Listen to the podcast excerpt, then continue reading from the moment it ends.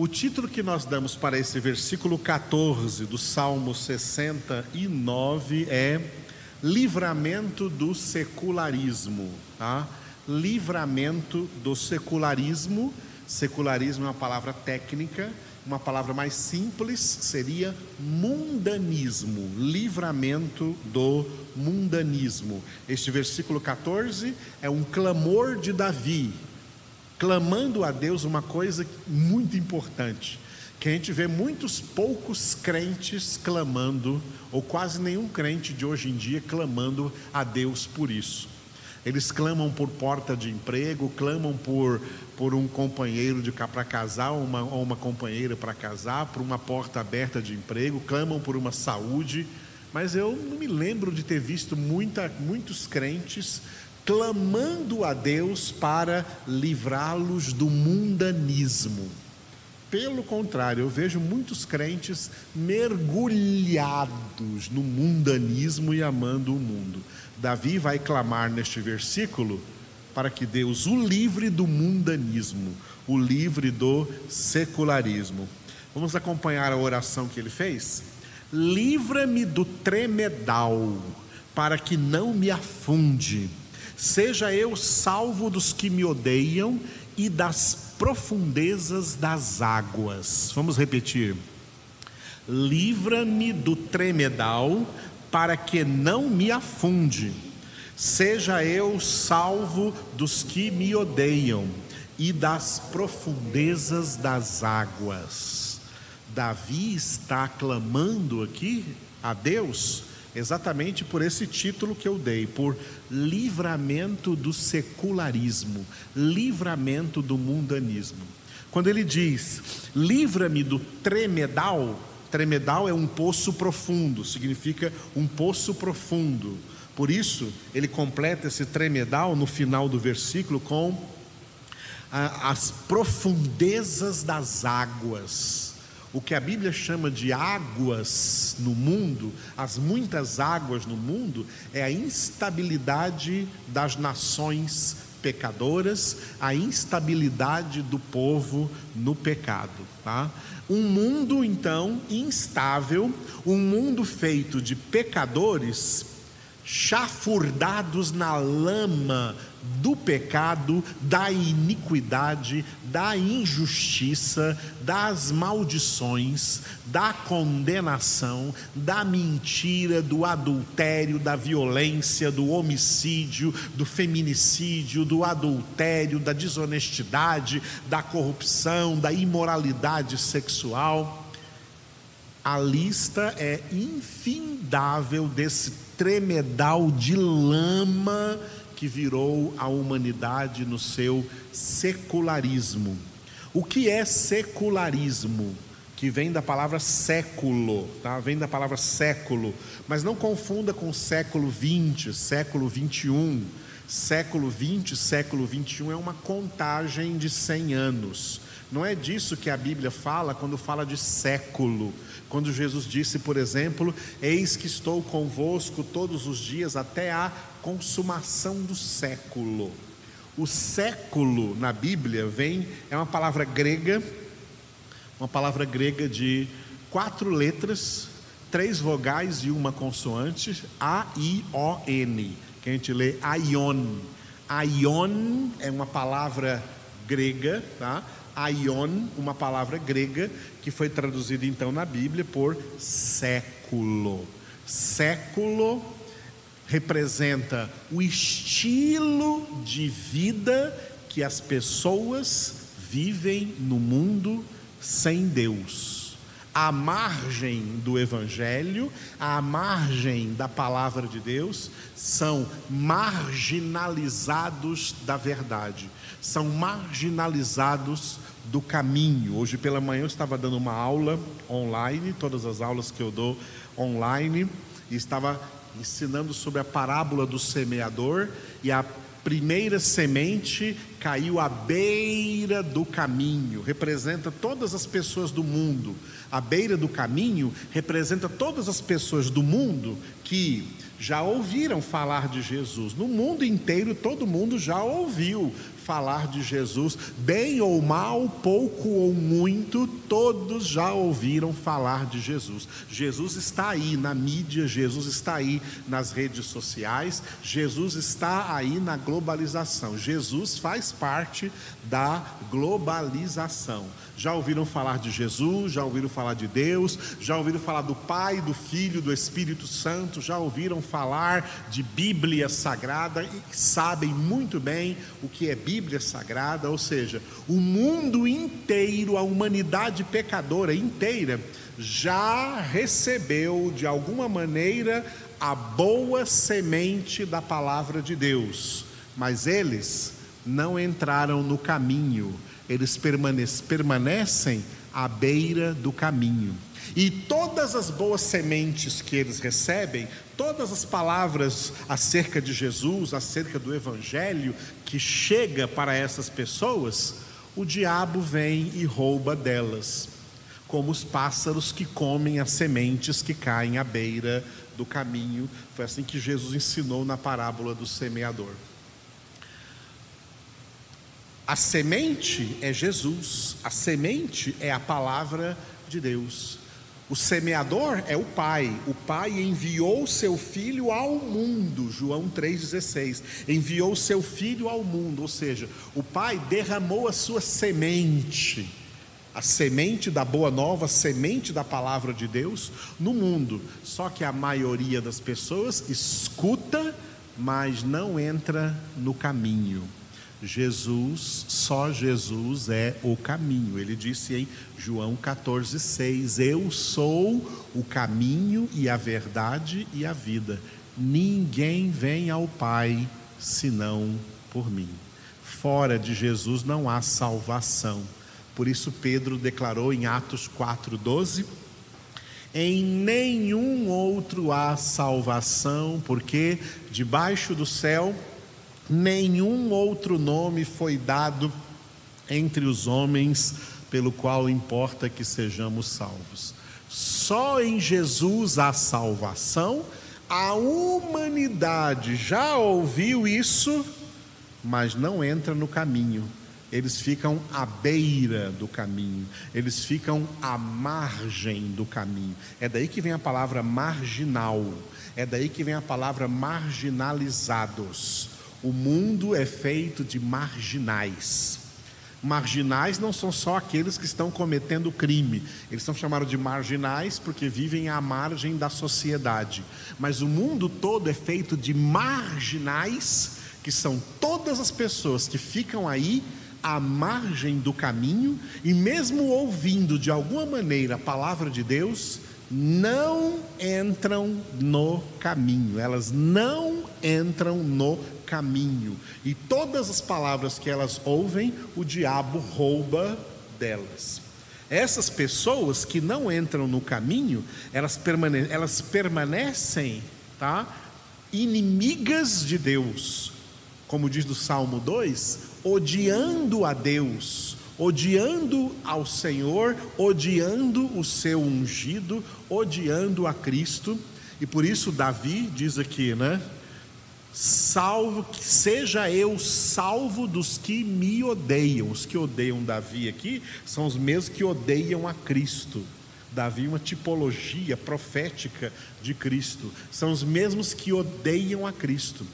As pessoas do mundo odeiam a Deus, e como odeiam a Deus, elas vão também odiar todos aqueles que são de Deus.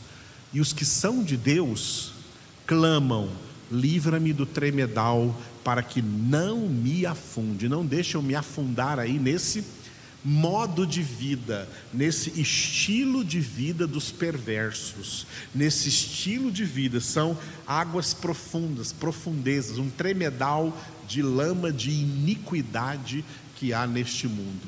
Portanto, esse versículo é um clamor de Davi dizendo assim: vamos orar bem simplesmente, Senhor, tira-me de todo mundanismo e tira todo mundanismo de dentro de mim.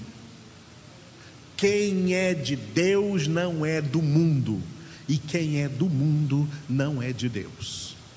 Quem ama a Deus não ama o mundo, E quem ama o mundo não ama a Deus, e o amor de Deus também não está nele. Por isso que Tiago disse em Tiago 4:4, não sabeis que a amizade com o mundo é inimiga de Deus?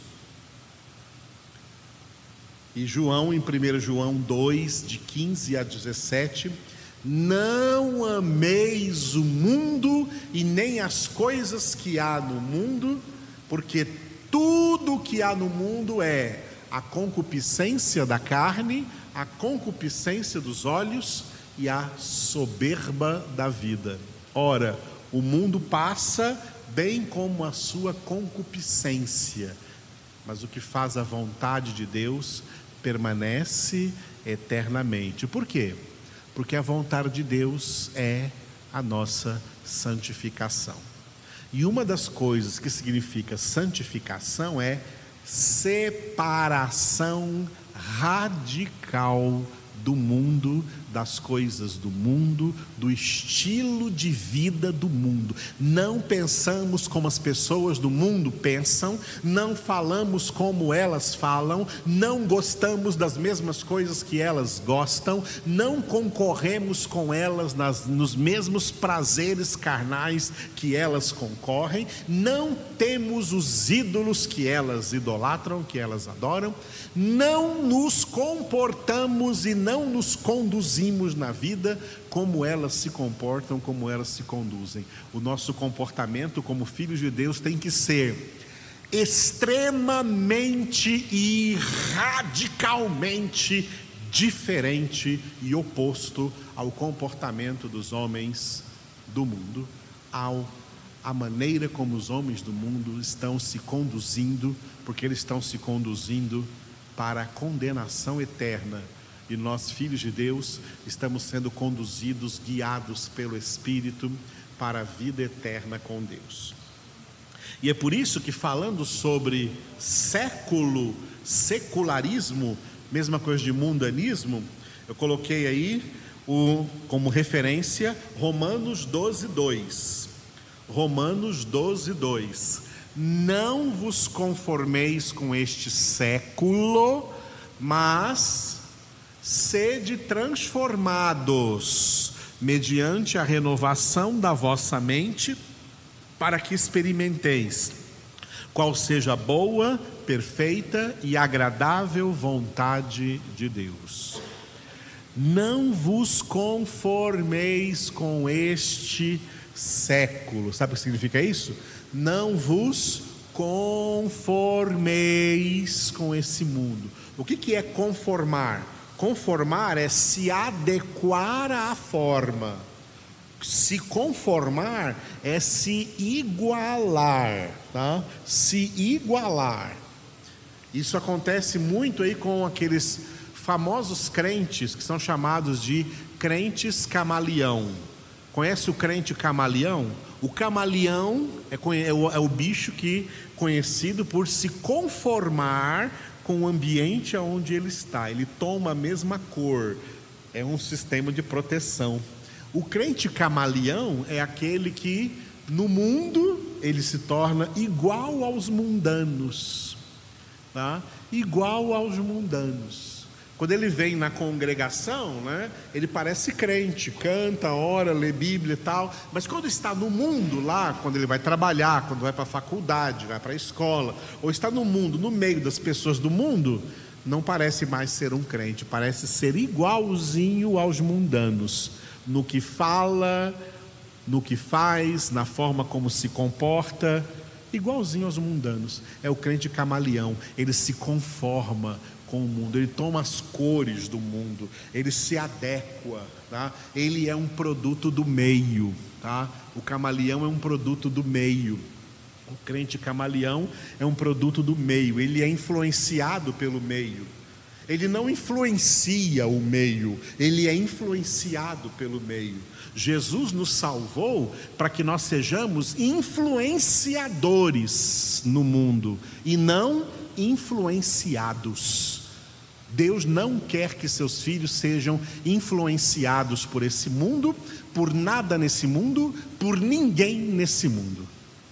Nós somos guiados pelo Espírito de Deus. Romanos 8,14. Os que são filhos de Deus são guiados pelo Espírito de Deus.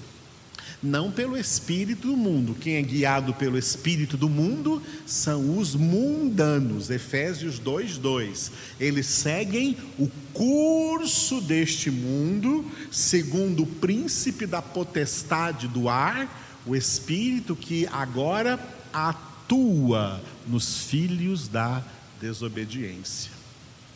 É assim que segue o mundo, tá? É assim que o curso desse mundo está levando essa humanidade toda para a eterna condenação. Nós não podemos nos conformar com isso. Tomar essa mesma forma, nos adequar a essa forma. O nosso estilo de vida é diferente, porque não é um estilo de vida, é a própria vida. Jesus é a vida. Fora de Jesus só há morte.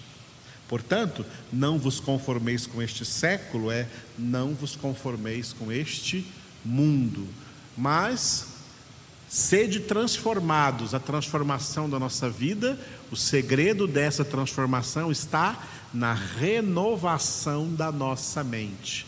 E essa renovação é operada em nós pela palavra de Deus, a espada do Espírito. É Deus quem opera em nós transformação por meio da Sua palavra. É assim que a oração de Davi é atendida: Senhor, tira de mim o mundanismo. A resposta de Deus para essa oração é: está aí, eu já te dei a minha palavra. A minha palavra é a espada do meu Espírito Santo. A minha palavra é o meu filho Jesus. A minha palavra é a verdade. É a minha palavra que, agindo na sua vida, te livra do mundanismo, te livra do secularismo. Pode observar que quanto mais os crentes largam a Bíblia, eles se tornam mais mundanos, porque a palavra de Deus os separa do mundo mas quando eles estão sem palavra, eles se voltam para o mundo. É como se fosse uma conversão ao contrário. Ao invés de se converter a Deus, eles se convertem ao mundo e para as coisas do mundo e, portanto, perdem Deus e perdem salvação. Não vos conformeis com este século. Peça para o Senhor tirar de você todo o mundanismo e que você tire todo o mundanismo do seu pensamento, das suas palavras, da sua conduta, do seu comportamento, em nome de Jesus. Senhor nosso Deus Todo-Poderoso, te louvamos por essa palavra e queremos fazer coro à oração de Davi, queremos, assim como Davi clamou, nós também, Senhor, queremos clamar a Ti, livra-nos do tremedal para que não nos afunde. Sejamos salvos dos que odeiam a tua palavra, odeiam ao Senhor e por isso também nos odeiam. Sejamos salvos das profundezas das águas não permita jamais, Senhor, que nós nos conformemos com este século, com este mundo, com os estilos de vida das pessoas sem o Senhor, mas que nós sejamos transformados a cada dia, ó Pai, na perfeita imagem do Teu Filho Jesus Cristo, a fim de que Ele seja o primogênito entre muitos irmãos. Continua, Senhor, operando em nós a renovação da nossa mente pelo poderoso ministério da Tua palavra. Espírito Santo continua usando a tua espada, a palavra de Deus, para renovar a nossa mente, destruindo fortalezas, anulando sofismas e toda altivez que se levanta contra o conhecimento de Deus